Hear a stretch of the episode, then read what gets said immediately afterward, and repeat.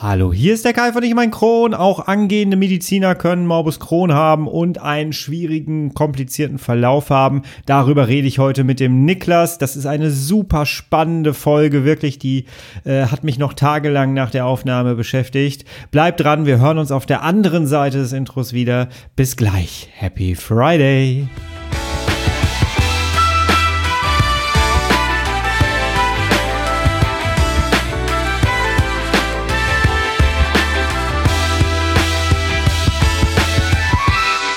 Herzlich willkommen zu einer weiteren Ausgabe von Ich um ein Kron, dein Kronpott. Hi Tag. Ich hoffe, es geht dir gut. Ich hoffe, du bist schubfrei. Ich hoffe, du bist schmerzfrei und ich hoffe, du bist gut durch diese ja, Herbstwoche gekommen. Irgendwie ist wirklich Herbst, man kann es nicht mehr leugnen, oder? Wow, wow, wow. Ja, heute gibt es eine richtig, richtig spannende Folge, die mir wirklich richtig nahe gegangen ist, ähm, die mich wirklich auch beschäftigt hat, noch Tage nach der Aufnahme. Ähm, und zwar habe ich Folgendes gemacht. Ich habe auf Instagram vor einem Monat oder so ungefähr einmal ähm, geschrieben, dass ich jemanden suche, der darüber berichten kann, äh, Morbus Crohn auch im Mund oder im, in der Speiseröhre zu haben, weil das ja auch zu dieser Krankheit dazu gehört. Wir reden immer alle über den Darm, aber es betrifft ja quasi den gesamten Vertrauung, äh, Verdauungstrakt. Und daraufhin hat sich der Niklas gemeldet und wir sind ins Gespräch gekommen und wir haben dann einfach irgendwann, nachdem wir so ein paar Mal hin und her geschrieben haben, haben wir so ein bisschen eine Idee gesponnen, wie wir daraus eine Podcast-Folge machen können.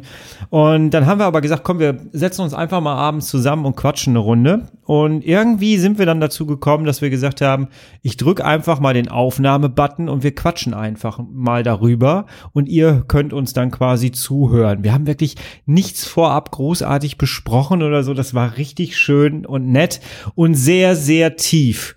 Das, äh, ich möchte noch gar nicht so viel spoilern. Hol dir einen Kaffee, hol dir ein Warmgetränk deiner Wahl, mach's dir gemütlich und ja, lass uns mal gemeinsam durch dieses Gespräch hier gehen. Du wirst sehr, sehr viele Momente wahrscheinlich so mal schlucken und mit dir mitnehmen können und es wird sehr, sehr informativ.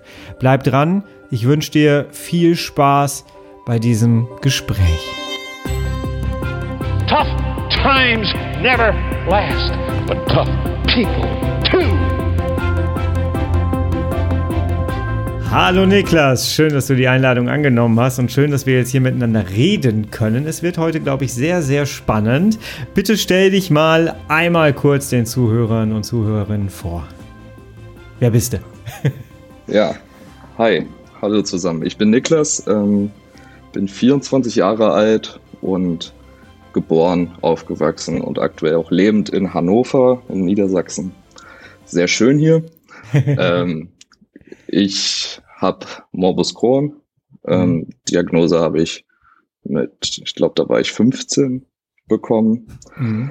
Genau. Und so hat mich das ein bisschen über die Jahre jetzt begleitet. Jetzt habe ich knapp zehn Jahre und ich bin Student aktuell. Mhm.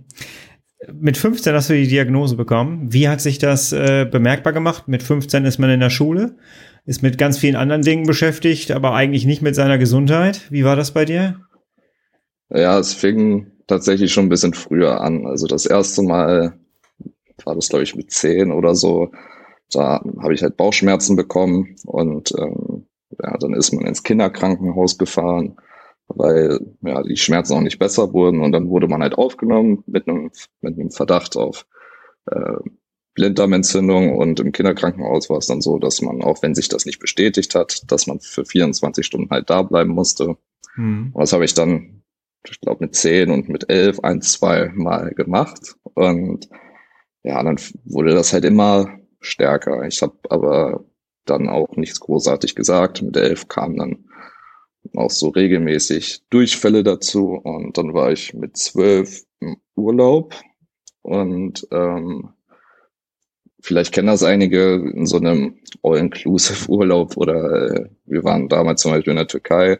Äh, wir sind nicht so die Poolgänger, wir waren relativ viel am Strand und wenn man dann am Strand ist, hat man in der Regel nicht so Toiletten mhm. in der. Gegend. Und dann war es auch oft so, dass ich dann auf Toilette gehen musste und da ist mir dann im Hotelzimmer aufgefallen, okay, da ist jetzt nicht nur Durchfall, sondern ist auch sehr blutig und das mhm. halt mehrmals am Tag.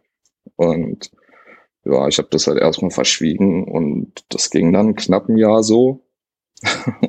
wow. dann irgendwann, ähm, ja, habe ich dann das doch mal angesprochen, auch von meinen Eltern. Ich war damals noch so ein bisschen unwissend. Mhm. Ähm, Klar. Gut, mit 11, 12, woher auch. und naja, dann ähm, fing das an. Wurde ich ins Krankenhaus aufgenommen und dann lag ich, ja, ich lag nicht zwei Jahre am Stück am Krankenhaus, aber ich lag über zwei Jahre verteilt, bestimmt sechs, sieben, acht Monate im Krankenhaus. Immer mal wieder zwei Wochen drin, dann drei Tage wieder zu Hause, rein, raus, auf den Kopf gestellt. Ähm, bis nach anderthalb Jahren mal, wer dann auf die Idee kam, gut, wir machen mal eine Darm Magen-Darm-Spiegelung. Mhm. Ich wurde da, mir wurde dann schon der Blinddarm rausgenommen, weil der ist mir mit, mit drei, mit zwölf oder mit 13 Jahren ist mit dem Blinddarm dann auch noch geplatzt. Gut, kann halt mal passieren, so, ist halt so. Mhm. Dann wurde ich daran operiert. Ja, und dann lag ich im Kinderkrankenhaus hier in Hannover und wurde dann in die Uniklinik ins Kinderkrankenhaus verlegt und ähm, ja, man hat halt viel geguckt, wenig gefunden. Ich hatte jetzt auch nicht die typischen Kronwerte. Mhm. Also mein Kalprotektin war normal, meine Entzündungswerte okay. im Blut waren normal. Das Einzige, was ein bisschen auffällig war, waren die Leberwerte. Da hatte ich dann auch eine Leberpunktion. Als Kind auch sehr schön. muss dann auch in okay. Vollnarkose und so gemacht werden. Hm. Ja, und dann ist das so, so ein Hin und Her gewesen. Dann wurde ich auch auf die, äh, in die Erwachsenenkrankenhäuser verlegt und äh, ja, keiner hatte sich so richtig was getraut oder gefunden.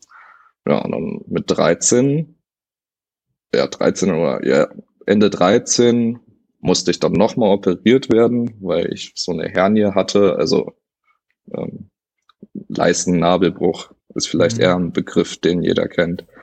Und ähm, dann haben die Kinderärzte entschieden, okay, wir machen jetzt die Operation und da du eh schon in Vollnarkose liegst, machen wir gleich eine Magen- und Darmspiegelung mit.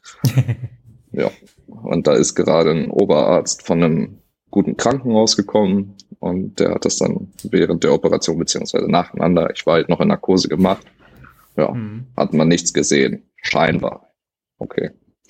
Ich dann irgendwann nach Hause und dann fing dieses Hin und Her an, kann das psychosomatisch sein oder sonst irgendwas. Ja. Und klar kann das irgendwie sein, aber ich hatte ja auch Sachen. Also ich hatte Durchfälle, ich hatte Blut im Stuhl. Also hätte ich jetzt nur Durchfälle und ein bisschen Bauchschmerzen gehabt, okay, dann weiß ich nicht, wäre ich da vielleicht nochmal Dollar drauf eingegangen, aber ich, ich konnte es auch beweisen. Also auch wenn ich auf Toilette in der Notauf äh, im Krankenhaus in der Notaufnahme irgendwas abgeben musste, die haben gesehen, okay, da sind Blutauflagen. Mhm. Und naja, dann hat sich das halt so gezogen, immer mal wieder ins Krankenhaus rein, wurde dann, bis ich 15 war, noch sechsmal operiert an Hernien, also an Nabelbrüchen. Bei mir war das immer am Nabel. Das hat halt nicht gehalten. ist wieder mhm. aufgegangen, muss wieder operiert werden und so weiter. Ja, und dann haben wir irgendwann gesagt, hier, das, das geht nicht mehr. Ähm, dann war ich, glaube, ja, dann war ich 15, wurde ins Erwachsenenkrankenhaus gelegt. Da haben die gesagt, okay, wir machen jetzt einfach nochmal Magen-Darm-Spiegelung. Es war erst die Magenspiegelung an dem Tag, wo ich in die Notaufnahme gekommen bin, weil ich war schon nüchtern und da war schon so ein bisschen was klar. Dann habe ich gleich an dem, aber ich habe noch nichts gesagt bekommen, ähm, habe ich gleich das Abführmittel bekommen und am nächsten Tag dann die Darmspiegelung bekommen. Und danach war es dann klar, okay, du hast Morbus Crohn mhm. und jetzt haben wir eine Diagnose und können damit hoffentlich arbeiten. Okay. So wie, war wie, ein bisschen wie, komplizierter Weg bis zur Diagnose. Was, ja, das ist ja oft so beim Morbus Crohn irgendwie. Ja. Äh, das hört sich jetzt sogar noch relativ schnell an, aber wahrscheinlich, wenn man es so erlebt, äh, dann ist das wahrscheinlich nicht so schnell und nicht so schön. Ne? Vor allem nicht mit 15. Was ähm, ja. geht in einem vor mit 15, wenn man dann sagt, du hast eine Krankheit, die unheilbar ist und äh, nicht cool ist? Mm. Ja, ich sag mal, also ich habe mit 15 hatte man dann schon so ein bisschen Ahnung, was das vielleicht sein könnte. Mhm. Ich, will jetzt nicht so genau ins Detail treten, aber mhm. ähm, eine Person aus der Familie hat auch Morbus Crohn und deswegen war die Vermutung schon da, okay, das kann das vielleicht sein. Mit zwölf mhm. wusste ich das natürlich noch nicht, hat man noch nicht drüber gesprochen, aber als es dann immer deutlicher wurde, dann war, okay, ja, das könnte das sein. Im ersten Moment natürlich, okay, so, du hast eine Krankheit, damit muss man jetzt leben, aber auf der anderen Seite, ey, ich habe jetzt drei Jahre so ein Mist durchgemacht und ich wurde von A nach B geschickt. Irgendwann wurde ich dann in die psychosomatische Ecke gestellt und da war ich eigentlich froh, dass ich jetzt eine Diagnose habe und vor allem, mhm. dass jetzt auch dagegen was getan werden kann. Ja. Und ähm, auch meine ganze Familie waren eigentlich relativ erleichtert, wenn man das so sagen kann. Ja. ja. Wie hat sich der Kron bei dir dann weiterentwickelt und äh, wie hat sich das dann weiter geäußert? Welche Beschwerden hattest du? Ja, also ich hatte Bauchschmerzen eigentlich durchgängig regelmäßig. Also was heißt regelmäßig? Ich hatte täglich Durchfälle, oft in Schüben. Da war vielleicht mal zwei Wochen Pause, dann hat das wieder für zwei, drei Monate angefangen mit Blut im Stuhl. Mhm. Ähm, Übelkeit, Erbrechen. So, das waren so die Hauptsymptome. Ähm, das wurde danach auch nicht wirklich besser. Dann hat es halt angefangen, okay, wie stellen wir dich jetzt ein, medikamentös? Mhm. Ähm, das erste, wo der Arzt zugriffen, äh, zu, nachgegriffen hat, war Salofalk. Das war damals so das Mittel, was er für den Anfang versucht, hat halt mhm. nichts gebracht. Ähm, und dann wurde halt erstmal gesagt, okay, wir müssen das jetzt erstmal so ein bisschen im Griff bekommen. Wir pumpen dich jetzt erstmal voll mit Cortison. Mhm. Ja, dann habe ich Cortison bekommen. Und das Problem war, dass die Operationen aber nicht aufgehört haben. Also mhm. diese Brüche, ich, ich musste in den Jahren hatte ich bestimmt dann bis zur Diagnose oder sagen wir mal, bis ich 16 war, habe ich bestimmt schon 15 Operationen. Meine Güte. An dem, ja, genau, an diesen Brüchen gehabt. Wo, wieso entstanden die? Ja, manche sind angeboren, manche entstehen vielleicht durch äh, Kraftanstrengung. Mhm. Ich habe klar, in meiner Jugend habe ich auch, ich habe Sport gemacht, ich war auch im Fitnessstudio, aber es ist mir auch schon, bevor ich irgendwie im Fitnessstudio war, aufgefallen, okay, jeder ist gerade was ein bisschen blöd. Mhm. ja, und da war ja schon die erste Operation mit 12, 13. Ja. Genau, das hat halt nicht gehalten. Ja, ich hatte tatsächlich nach meinem Darmriss ähm, ähm, wurde auch festgestellt, dass ich ein Hernie, eine Hernie hatte am Bauch ähm, und einen Leistenbruch. Und äh, die Ärzte gingen davon aus, dass es tatsächlich durch die Verkrampfungen kam, ähm, weil ich ja auch kurz vorm Darmverschluss war. Und es ist einfach einfach so krass. Da musste ich jetzt gerade dran denken, als du das so geschildert hast, was ähm, Krämpfe wie, wie doll Krämpfe eigentlich sein können. Manche von außen können sich das gar nicht so vorstellen, ne? aber sie können wirklich so krass sein, dass man sich tatsächlich auch was brechen kann dabei. Ne? Ja, absolut. Ich bin ohnmächtig auf der Toilette geworden durch ja. solchen Krampf. Das also, kenne ich auch. Kann man genau. sich von außen nicht vorstellen. Ja. ja. Das ist das ist, äh, möchte man auch nicht nochmal erleben, wenn man es einmal erlebt hat. Ich glaube, da stimmt nee. mir zu. kann man, Absolut. es gibt Dinge, da kann man drauf verzichten. Ja. Äh, wie geht's, wie ging's weiter? Du hast ähm, den Befall dann aber nicht nur in einem Teil des Darms gehabt, ne? Genau, also hauptsächlich wurde ja damals im Magen diagnostiziert. Magen. Mhm. Ähm, und ich hatte also das Kolon, also der Dickdarm war jetzt nicht so doll befallen. Das terminale Ilium war befallen, so wie es in der Groß, beim Großteil ja auch ist, ist ja typisch dafür. Und das war halt auch so, genau. Und dann über die Jahre hat sich das eigentlich eher so Richtung Dünndarm entwickelt. Mhm. Und ähm, ja, also eigentlich kann man sagen, ich hatte außer im Mund, ich hatte in der Speiseröhrenbefall im Magen, in jedem Teil vom Dünndarm und ja, das hat sich halt auch bis zum Ende gezogen, weil dann bilden sich auch Fisteln und Abszesse und ja. Mhm. Hattest du äh, Fisteln und Abszesse? Ja. Wo hattest du Wenn man das jetzt mal so. Hm? Perianal dann, oder? Perianal, enterokutan, also auch zwischen Haut und Dünndarm. Ah, okay. Ähm, also hatte viele Fisteln. Also ich ähm, habe das jetzt nochmal nachgezählt. Ich hatte in meinem Leben 70 Operationen und davon waren 56 Bauchoperationen. Ja. Meine Güte. Und da sind halt auch mal ein paar Abszesse und so dabei. Ja, okay. Ähm, wir sind ja ins Gespräch gekommen, vor allem darüber, dass ich ja ähm, quasi auf Instagram ausgeschrieben habe, von wegen, hey, ich möchte ganz gerne mal mit jemandem darüber sprechen, der den äh, Kronbefall in der Speiseröhre oder so Richtung Mund hat, weil viele Leute ähm, ja reden darüber, dass sie es im Darm haben und viele verbinden Morbus Crohn immer mit Darm, aber es ist ja der Befall, der Befall kann ja wirklich vom Mund zum After sein. Das kriegt man ja immer bei der Diagnose auch mitgesagt, aber man redet so ja. selten darüber und deswegen fand ich es total spannend, mit dir jetzt mal so ins Gespräch zu kommen. Ähm, erzähl doch mal, wie, wie ist das? Was hat man für Symptome, wenn man das in der Speiseröhre, hast du gerade gesagt hast? Ähm, das hört sich für mich erstmal an wie der blanke Horror. Alles, was ich da oben reinstecke in den Mund und runterschlucke, tut wahrscheinlich wahnsinnig weh, oder? Ja, es gibt da halt auch Phasen der Entzündung. Also bei mir hat das erstmal angefangen mit einem normalen ja, normalen Reflux, den man kennt, also Sodbrennen.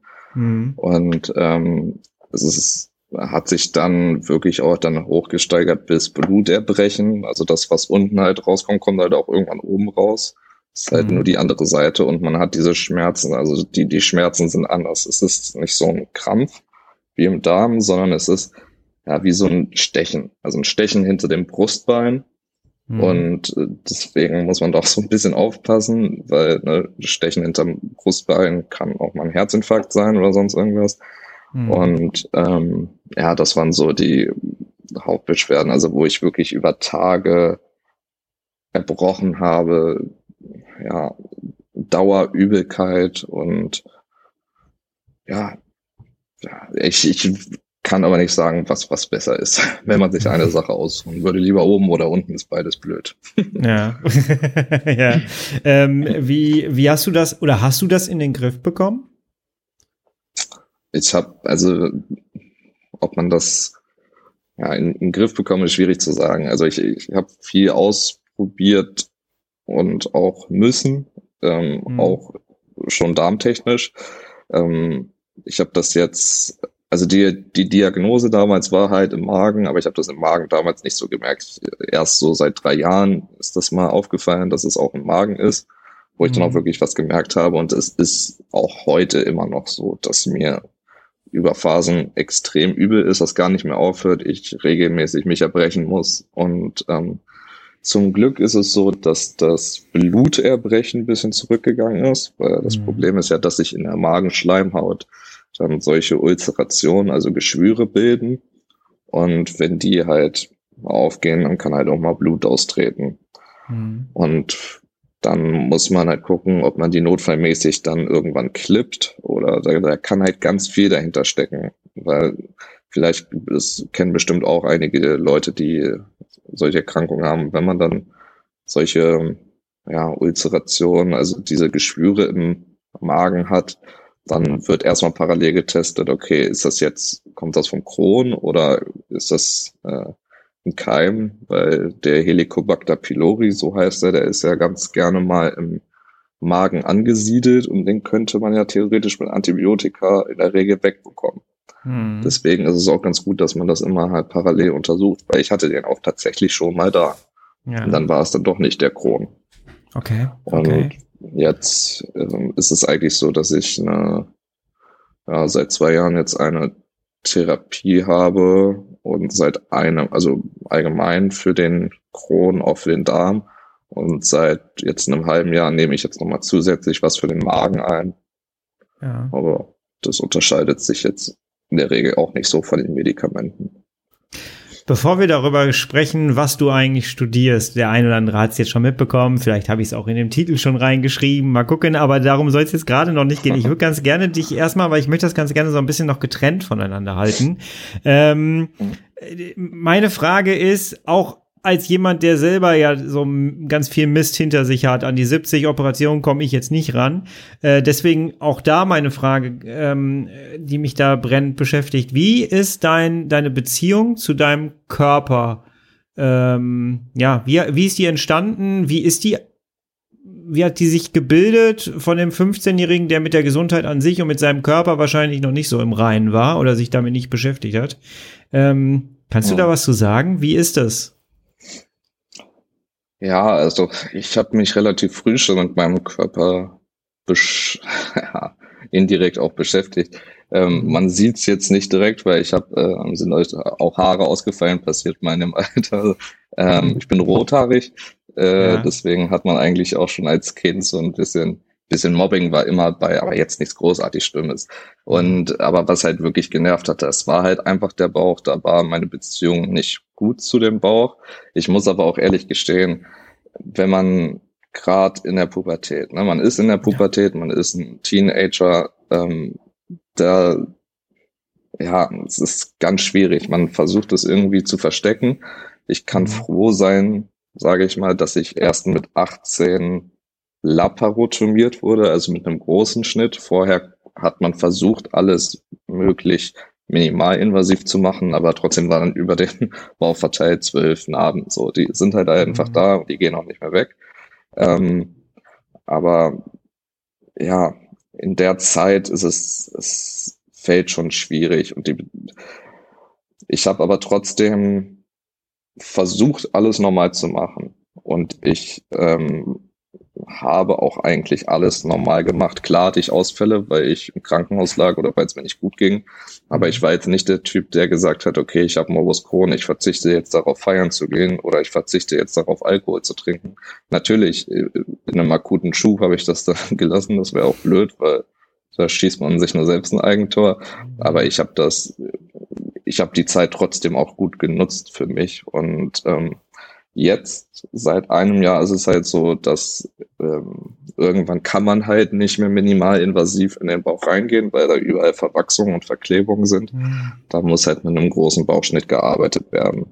Und ähm, ja, seit 2017 war, glaube ich, der erste große Bauchschnitt, also jetzt knapp seit vier Jahren, ja, sieht es halt auch einfach nicht mehr ästhetisch aus. Und ich bin jetzt auch nebenbei bisschen im Gespräch mit plastischen Chirurgen, mhm. was man da machen kann. Da geht es nicht nur um das Ästhetische, sondern auch so ein bisschen um Funktionalität. Aber natürlich ist es ja schwierig. Aber ich ich sag mal so, also ich ich habe Glück oder ich habe mir das Glück so gelegt, dass ich immer Leute bei mir hatte, die das alles so akzeptiert haben und dass die das auch nicht stört, weil es gibt ja auch genügend Leute, die würden damit jetzt nicht klarkommen.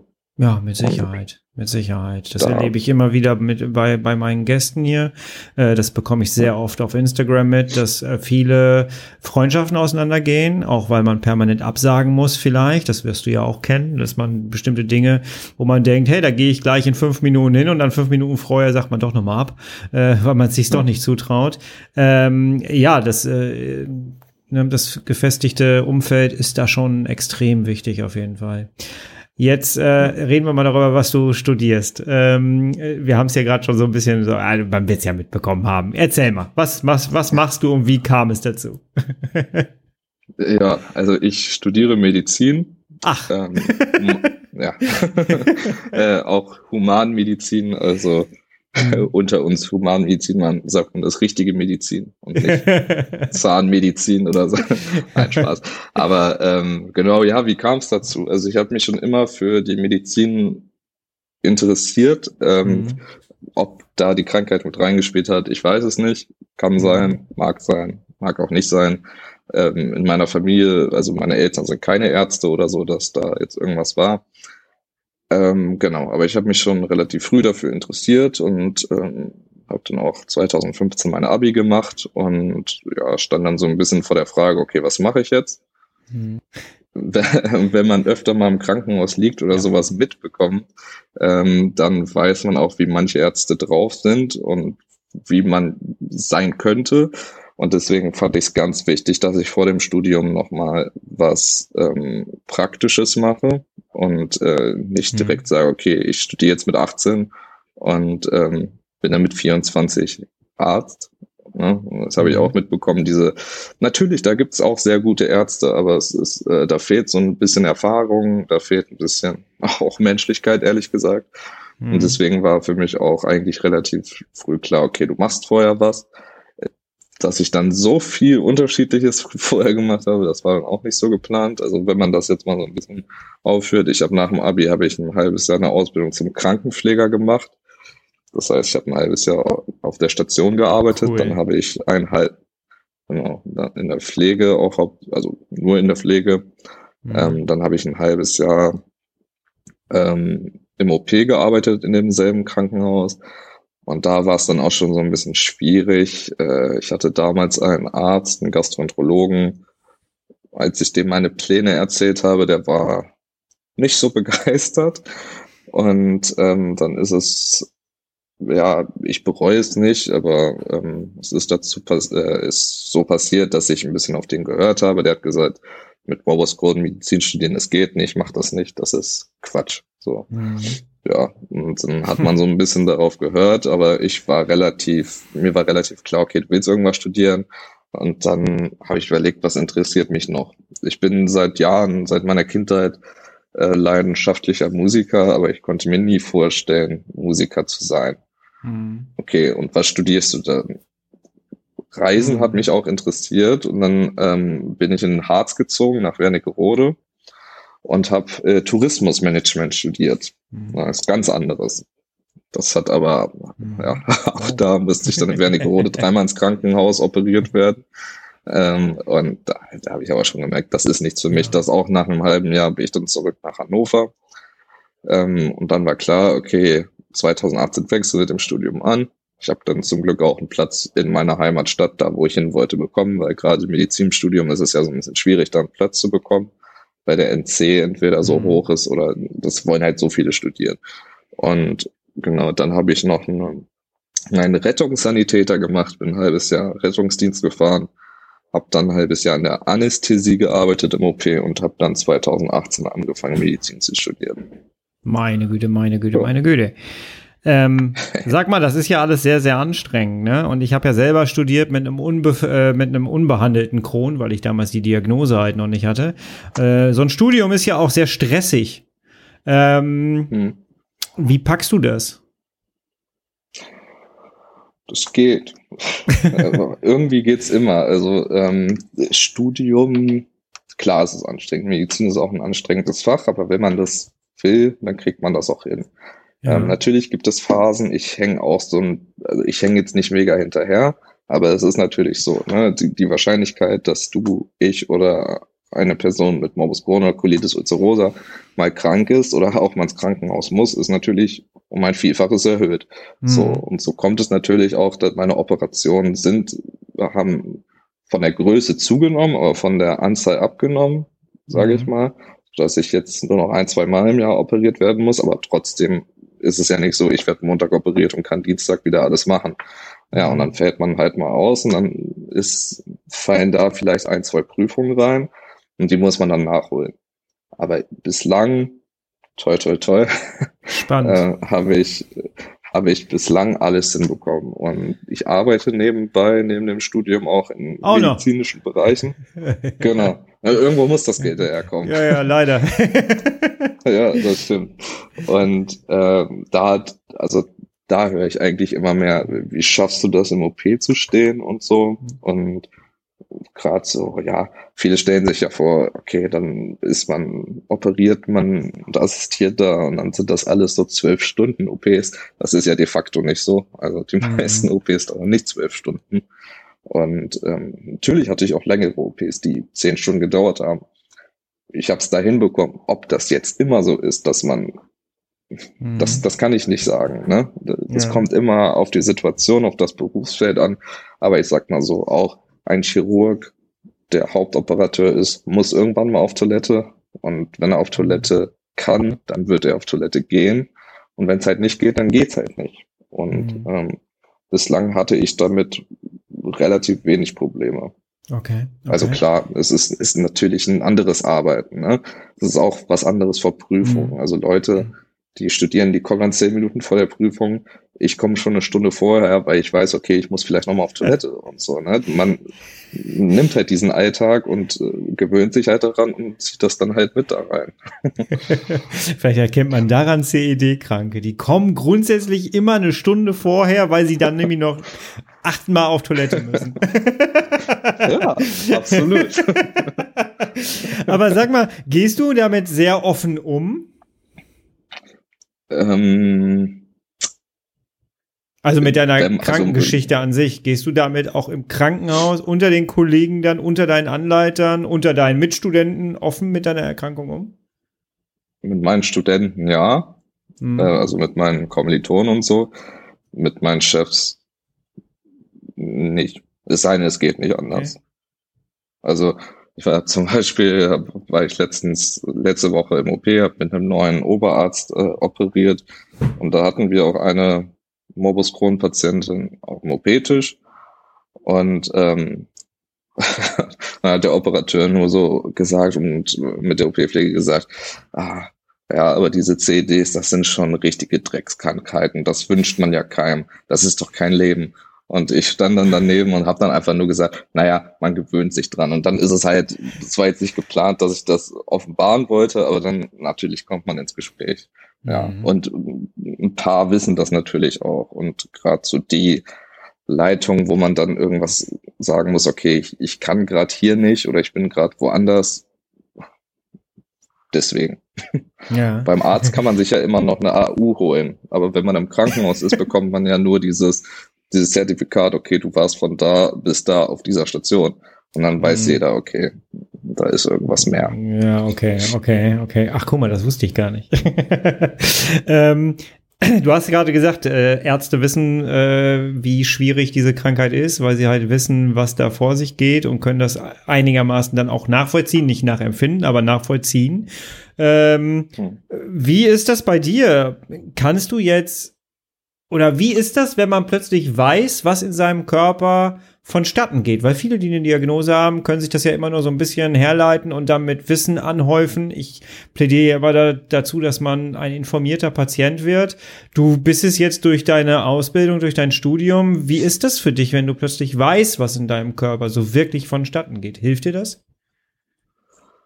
Ähm, bis zu einem gewissen Punkt, ja. Also ich kann jetzt eher mal verstehen, äh, gerade was das Chirurgische angeht, ähm, warum muss da jetzt was gemacht werden oder auch äh, warum werden jetzt welche Tabletten eingesetzt. Ähm, also es ist so, wenn man eine Krankheit hat, dann sollte man sich informieren und mhm. ähm, ich finde halt, dass natürlich muss man jetzt nicht irgendwie ähm, wissen, wie das Darmmikrobiom funktioniert. Ne? Aber so eine mhm. gewisse Grundsache, dass man auch, ich habe einige Kronpatienten, die wissen auch nicht so ganz, wie so ein Verdauungstrakt aufgebaut ist. Ich meine, klar, ein Medizinstudent ist immer noch was anderes als einer, der das nicht macht, aber wenn man nicht mal so wirklich weiß, dass der Dünndarm und Dickdarm was unterschiedliches sind, dann finde ich das auch ja schwierig. Und wenn man weiß, der Dünndarm geht in den Dickdarm über im rechten Unterbauch und ich habe im rechten Unterbauch regelmäßig Schmerzen, gerade bei Morbus Crohn, dann kann man da vielleicht einen Bezug zu führen. Und ja. das finde ich deswegen bis zu einem gewissen Punkt finde ich das alles äh, gut und in Ordnung und äh, auch nötig. Was man aber auch im Studium halt mitbekommt, sind, dass ganz, dass Morbus Crohn doch viel größer ist, als man das eigentlich vorher angenommen hat. Weil mhm. in jedem, ähm, jedem Thema, ob es die Anatomie, die Physiologie oder die Chemie des Menschen ist, immer wenn Klinikbeispiel genannt wird, ist immer Morbus Crohn dabei. Und okay. ähm, ja, das fällt einem natürlich anders auf, wenn man das hat. Ja, okay, das stimmt. Als wenn man nicht. Aber ja, ich äh, allgemein Krankheiten wenn man die Möglichkeit hat, sich informieren zu können mhm. oder auch so eine Möglichkeit hat, wie heutzutage, was du machst, Aufklärung, mhm. Wissensweitergabe, das ist extrem wichtig und gerade bei chronischen Krankheiten, das ist ja, das, das, ja, ich finde das extrem wichtig, richtig und gut. Ja, Dankeschön. und ja. ja. und ich finde es halt wichtig, dass, dass Leute wie du dann auch darüber reden, auf jeden Fall, und äh, somit dann auch weiter informieren. Und das, was du sagst, habe ich mal ganz am Anfang in, in dem Podcast gesagt, äh, so dieses ähm, äh, nach der Diagnose, das erste, was man vielleicht machen sollte, ist, sich einfach mal bei Google sich komplett den Verdauungstrakt angucken und mal fühlen, wo ist eigentlich was. So habe ich es nämlich auch gemacht. Ja. Ich wusste vorher auch ja. nicht, dass es eine Klappe zwischen dem Dünndarm und dem Dickdarm gibt. Ähm, aber ich glaube, äh, das habe ich ja auch mittlerweile gelernt, dass Morbus Crohn-Kranke eh sehr, sehr viel über ihre Erkrankung dann im Laufe der Zeit wissen. Nur der Anfang ist halt meistens sehr, sehr schwierig. Ne? Ich würde gerne meine Frage von vorhin nochmal wiederholen. Jetzt mit dem Bezug auf dein Studium. Hast du jetzt eine andere Beziehung zu deinem Körper? Hm. Durch das Studium meinst du jetzt? Mhm. Ähm, ich sag mal so, also ich habe mich bei manchen Operationen gefragt, warum ist das jetzt nötig oder warum kann das nicht gemacht werden? Jetzt, wo man Fälle und wirkliche auch, auch Beispiele mitbekommt und lernt, kann ich das besser nachvollziehen. Ich okay. stehe zu meinem Körper ähm, eigentlich genauso. Da hat sich jetzt nicht viel geändert, aber ich kann Sachen eher nachvollziehen, ähm, was mir vielleicht auch ein, zwei Operationen in den letzten zwei Jahren gespart hat. Mhm. Schwierig zu, äh, schwierig zu erklären. Aber ähm, vielleicht Leute, die, die oft operiert werden, kennen das äh, wahrscheinlich. Also Operationen lösen ja Verwachsung aus und Verklebung. Und mhm. dann ist es ja so, dass man dann nicht unbedingt operiert werden muss, weil man jetzt ein, eine Fiste oder einen Abszess hat, sondern man muss auch operiert werden, um diese Verwachsung zu lösen. Mhm. Und ich habe halt vor dem Studium nicht so ganz verstanden, warum manche Chirurgen sagen, das machen wir nicht, geh dafür dahin. Mhm. Weil ich dachte, ja komm, mach doch einfach den Bauch auf und schneid die Verwachsung da ab. Aber jetzt weiß ich halt, äh, ne, jede Operation verursacht neue Verwachsung und mhm. man sollte größtmöglich die Operation vermeiden. Also ich lasse mich jetzt auch wirklich nur noch an den Verwachsungen operieren, wenn die halt wirklich zu einem Darmverschluss führen. Mhm. Und das zu verstehen und das auch mal in Realität zu sehen, wenn man, ne? Ja. Ich meine, ich, ich habe die, ich hab die Möglichkeit, weil ich im OP nebenbei arbeite. Andere in mhm. meinem Jahr standen noch nie im OP, die haben das dann auch nicht wirklich gesehen. Ja. Das zu verstehen, ist, hat mir sehr geholfen. Ja. Mhm. Hattest du schon mal einen Darmverschluss? Ja. Ja. Ich, äh, insgesamt jetzt, ähm, glaube, drei richtige Darmverschlüsse und zweimal musste ich operiert werden. Das nennt sich Subilius, also kurz vor mhm. einem Darmverschluss durch die Verwachsung halt. Ähm, da muss ich jetzt auch in den nächsten Wochen mit Sicherheit nochmal dran operiert werden, weil okay. es halt einfach, ja, ja, der Kron kommt da, da rein, weil die Entzündung halt, ne, das verschließt und die Verwachsung in der Bauchhöhle können den Darm halt auch nochmal umschlingen und mhm. das auch nochmal separat abschnüren. Und dann hast du es so, vor anderthalb Jahren musste ich operiert werden, da hatte ich an sechs Stellen quasi ein Darmverschluss. Ja. Und ja. Also es gibt Meine echt Güte. schönere Sachen als ein Darmverschluss. Äh, ja, ja, ja. Ich äh, habe auch ja. äh, ja, die Schmerzen vergisst man nicht. Ne? Ich weiß nicht, wie es dir da ja. geht. Also ich, ich kann nicht trennen zwischen Darmverschluss und Darmriss, weil das alles super. Doch, doch, der, der Darmriss, der war krass. Äh, das habe ich nicht vergessen. Aber äh, vorher war es halt so, dass ich, ich hatte sechs Morphiumspritzen und ich habe sie nicht gemerkt. Das sagt schon alles. Also der, der Schmerz wurde immer schlimmer. Und äh, dann der eigentliche Riss, das war das, wo ich das gesamte Krankenhaus, äh, also ich habe um meinen Tod geschrien, äh, um mein Leben geschrien. Ja. Das war äh, komischerweise, ich habe vieles durch die ganzen Medikamente vergessen, das nicht. Das hätten sie ja. ruhig noch wegspritzen können von mir aus, die Erinnerung, aber das haben sie nicht geschafft. ja, das stimmt. Da, kann ich dich dazu was fragen? Ja. Das habe ich mir nämlich auch so vorgestellt. Also ein Darmverschluss, so ist es bei mir, der der, ja, der schleicht sich ja auch so ein bisschen an, habe ich das mhm. Gefühl. Also, ne, dann wird's halt schlimmer und irgendwann hast du dann wirklich die Verstopfung, dann geht's nicht mehr. Aber so ein Darmriss, das ist ja ein akutes Ereignis, oder? Mhm. Und ja, dann müsste man doch von jetzt auf gleich eigentlich solche krassen Schmerzen haben. Äh, es war ich hatte so, jetzt noch keinen Darmriss. Ich hatte einen Darmverschluss, weil ich eine Kamera ja auch äh, verschluckt hatte, die nicht wieder rauskam. Ähm, und die ja. ist dann halt da irgendwo hat die sich reingeklemmt. Und dann habe ich Spargel gegessen, das hat sich aufgebäumt und dann hat sich das dazu äh, zusammen vorgeknallt und äh, hat dann halt die Passage komplett blockiert. Und ich habe gemerkt, dass ich dann richtig diese, das, was du vorhin gesagt hast mit den Übelkeiten und Schmerzen, die Schmerzen waren so stark, dass ich wirklich zusammengebrochen bin. Und ich, ich kannte schon Schmerzen vorher. Ich habe zehn Jahre lang nur Schmerzen gehabt. Und äh, ich habe aber da gemerkt, okay, der ähm, die Intensität ist noch mal eine komplett andere. Und äh, meine Frau hat relativ schnell gecheckt, die hat das ja auch immer erlebt und die hat immer, die hat relativ schnell gecheckt, pass auf, ich rufe einen Krankenwagen, das geht so nicht. In dem Moment, als sie den Hörer genommen hat, bin ich tatsächlich im Wohnzimmer komplett zusammengebrochen. Und dann haben alle Leute es komplett richtig gemacht. Sie haben mich äh, stabilisiert mit ganz viel Schmerzmittel im, im Krankenwagen, haben mich ohne großartig zu diskutieren, ich hatte ja die Diagnose auch, äh, mich ins Krankenhaus gebracht und der Darm ist im Krankenhaus in der Notaufnahme gerissen. Ähm, ich habe vorher noch ein, noch ein Röntgenbild gemacht, da haben die den Anriss gesehen und haben dann gesagt, so, jetzt müssen sie operiert werden. Und ich habe nur gesagt, so, wie, ich will aber nicht operiert werden. Und in dem Moment haben die mir eine Magensonde gesetzt und dann ist tatsächlich der Darm auch schon direkt gerissen. Und ähm, ab da ging es dann eigentlich auch richtig zur Sache.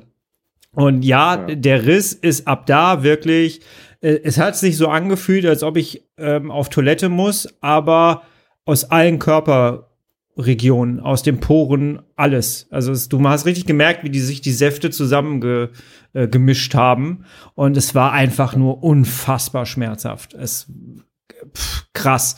Der Anästhesist hat mir hinterher erzählt, dass äh, Leute, die einen Darmriss haben, immer sagen, dass sie diesen Schmerz nicht vergessen. Und ähm, dass äh, er gesagt, dann sagte er, das muss also sehr intensiv gewesen sein. Und ich so, ja, möchten Sie nicht haben. Und äh, ja, ja, also ja, das ist schon schon etwas, was man auch keinem wünscht. Also das ist das ist nee. nicht nicht wirklich cool. Ne? Ähm, zurück zu deiner Geschichte, darum soll es hier gehen. ähm, aber äh, dieser Austausch ist ja auch sehr schön. Ähm, ja. ähm, was mich halt wahnsinnig fasziniert an deiner Geschichte ist. Und das kenne ich ja auch so ein bisschen. Ich habe mich durch meinen Job gequält, ich äh, durch Studien, äh, durch, durch mein Studium gequält, eine Ausbildung gequält, immer wieder unbehandelten Kronen, wo ich überhaupt keine Ahnung von hatte von dem ganzen Kram. Jetzt gehst du da aber auch noch mal durch und ich finde es so faszinierend, dass ähm, das hört auch nie auf, mich zu faszinieren, auch mit diesem Podcast hier, dass ab der Diagnose ist das Leben nicht vorbei sondern du hast gesagt, nö, ich mache jetzt trotzdem einfach weiter und du hast die und du hast die Symptome ja immer noch. Ähm, und ich ja. finde das so wahnsinnig inspirierend und ich weiß nicht, wie es jetzt den Zuhörern und Zuhörerinnen geht, aber ähm, das ist schon ganz cool. Kannst du da etwas, weil du hast ja offensichtlich diese Kraft, spürst du diese Kraft selber oder ist das für dich durchhalten und weitermachen?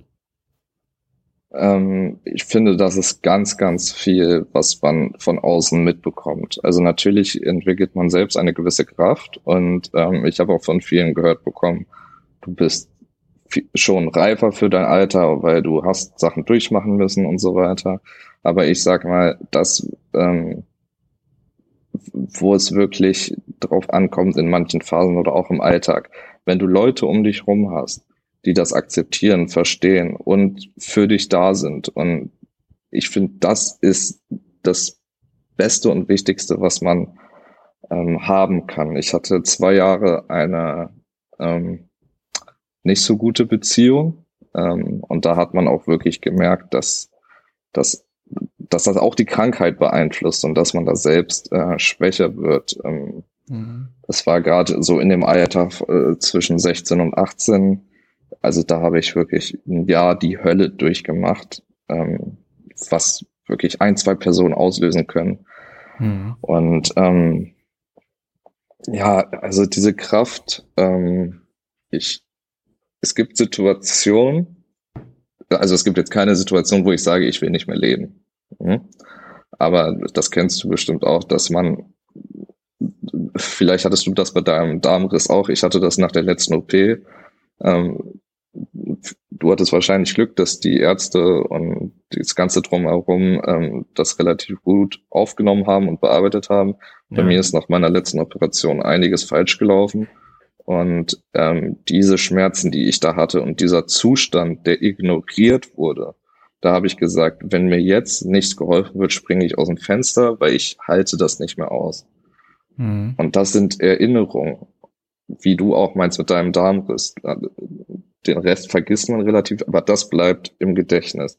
Diese schlimmen Ereignisse, die bleiben einfach da und äh, das ist so ein kleines Trauma, aber da, damit wächst man auch. Und ich finde, mhm gerade wenn man das so über Jahre hat, du hast es auch seit über zehn Jahren, ich habe das seit über zehn Jahren, man, man wächst da einfach mit. Und wenn man Familie und den Umkreis hat, der für dich da ist und dir hilft, also ich danke meinen Eltern, was die damals, gerade mein Vater, was die mit mir durchmachen mussten, das ist mhm. äh, schrecklich. Ähm, aber ich, ich finde, das ist das Wichtigste und das gibt einem halt auch einfach die Kraft.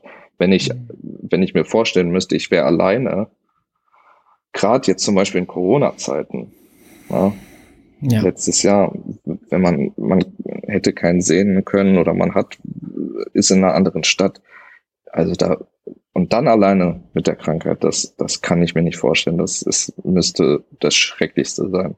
Und das halten viele aus. Ich habe das im, äh, in dieser ganzen ja. Lockdown-Situation mitbekommen. Ich war da im Austausch mit einigen Zuhörern und, eine, und, und Zuhörerinnen.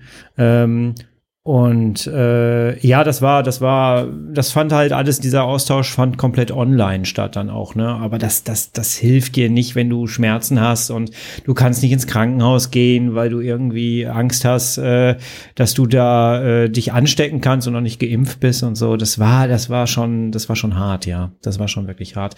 Das, was du gerade gesagt hast, ähm, mit dem, das kenne ich wahrscheinlich auch, mit dem aus dem Fenster springen. Bei mir war es nicht so krass mit dem aus dem Fenster springen, aber ähm, bei mir war es tatsächlich vor dem Darmriss so, dass ich ähm, langsam echt keinen Bock mehr hatte. Also ich war, ich war einfach durch mit den Schmerzen, wenn ich da gewusst hätte, was an Schmerzen auf mich zukommt.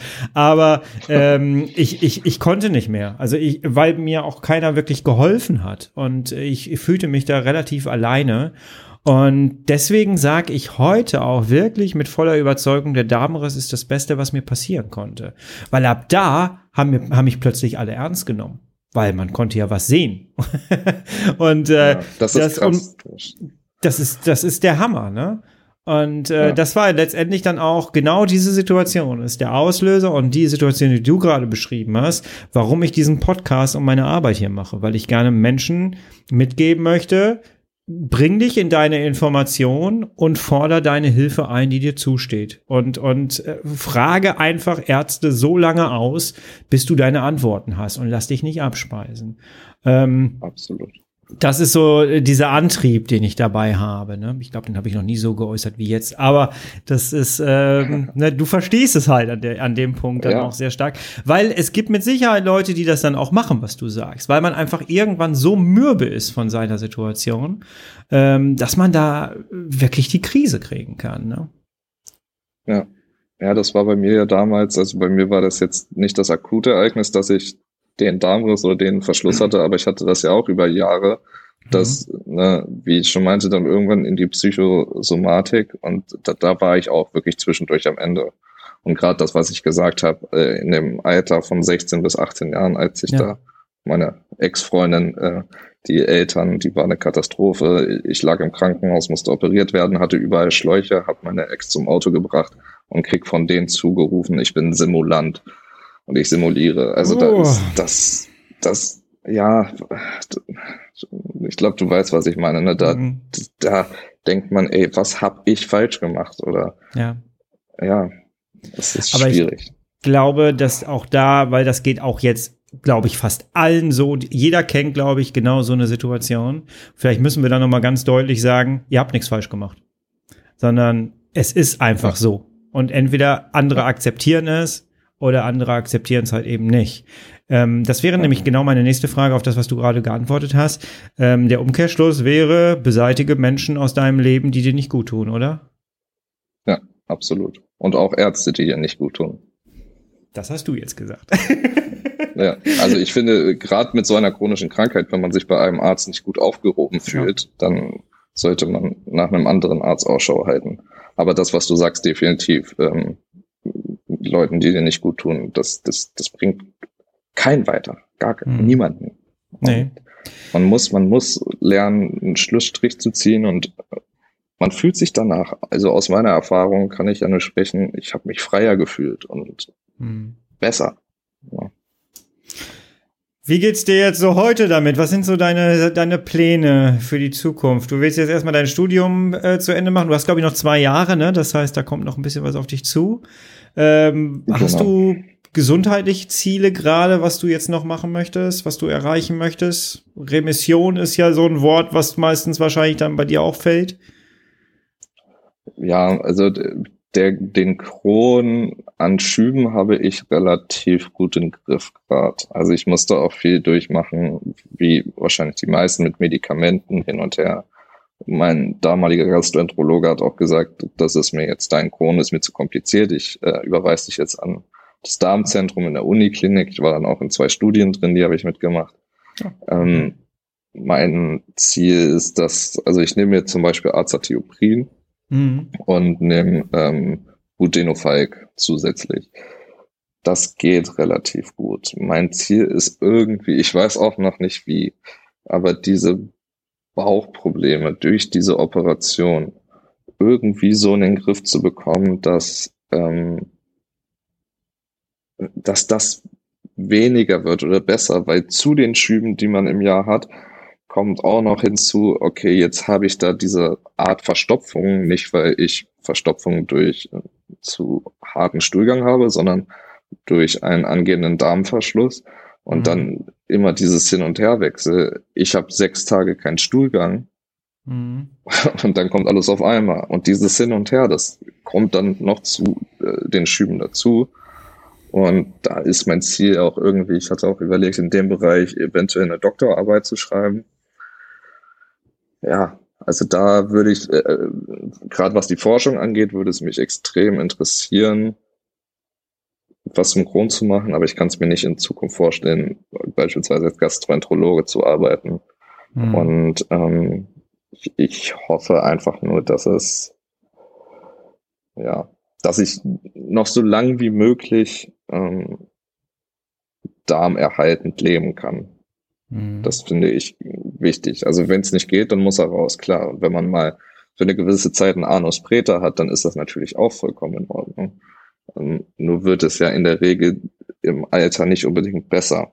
Mhm. Und ähm, wenn man jetzt schon ganz viel Darm entfernt, dann wird es halt irgendwann schwierig. Und mhm. deswegen versucht man so, versucht man so ein bisschen da irgendwas zu leben. Aber ich bin auch ehrlich, ich bin mit Sicherheit nicht der gesündeste Mensch, der auf jede Sache achtet. Das, das bin ich einfach nicht und das bin ich seit Jahren. Das war ich noch nie. Ähm, aber man, man weiß halt irgendwann mit sich umzugehen und ich kann schlecht sagen, was in paar Monaten oder Jahren ist. Ich finde es extrem gut, dass so viel immer wieder geforscht wird Mhm. Aber ich hoffe mir auch, dass diese Forschungsstudiengruppen ausgebaut werden, weil es wird immer geworben, wir suchen Morbus Crohn-Patienten für die und die Studie. Und ich weiß, dass da ganz viele offen für wären. Aber dann gibt man die Postleitzahl an und dann ist in dem Umkreis von den nächsten 500 mhm. Kilometern nichts. Und das, ja, dann ist es halt auch schwierig. Und ja, ja ich, ich hoffe einfach nur, dass, ja, dass, dass es so weitergeht wie bis ja also nicht so weitergeht wie bislang aber ich finde es ich glaube es ist einfach schwierig zu sagen weil man kann es glaube ich einfach nicht voraussagen 嗯。Mhm. Du, ich habe ich habe vorher, ich muss so ein bisschen auf die Uhr jetzt gucken, ja. Ich habe vorher auf Instagram angekündigt, dass ich mit einem angehenden Mediziner jetzt eine Podcast-Folge aufnehme und dass ich das total spannend finde und ich mich schon darauf freue. ähm, dann kam die Rückmeldung zurück von wegen, ja, endlich jemand, der uns versteht später. Solche Leute muss es viel mehr geben und so. Das war auch mein Gedanke. Ich habe auch gedacht, ey, wie cool wäre das gewesen, wenn einer von meinen Ärzten, ich hatte tolle Ärzte im Krankenhaus, gar keine Frage, die haben mir das Leben gerettet, war super. Wenn einer von denen versteht, verstehen würde, was ich durchmache. Das wäre noch mal High Level. Jetzt kommst du aber, das war das erste, was ich dich vor der Aufnahme gefragt habe. Du möchtest gar nichts ja. in dem Bereich machen, ne? Ja, nee, das schon. Also ich möchte jetzt nicht direkt Gastroenterologe werden, aber ich, ich finde das auch extrem wichtig und gut. Ich sehe das jetzt auch in meinen Nebenjobs, wenn ich auf einer Station arbeite. Ich arbeite nebenbei auf einer Gastroenterologie, neben der Blutableg, Zugänge und so einem Quatsch.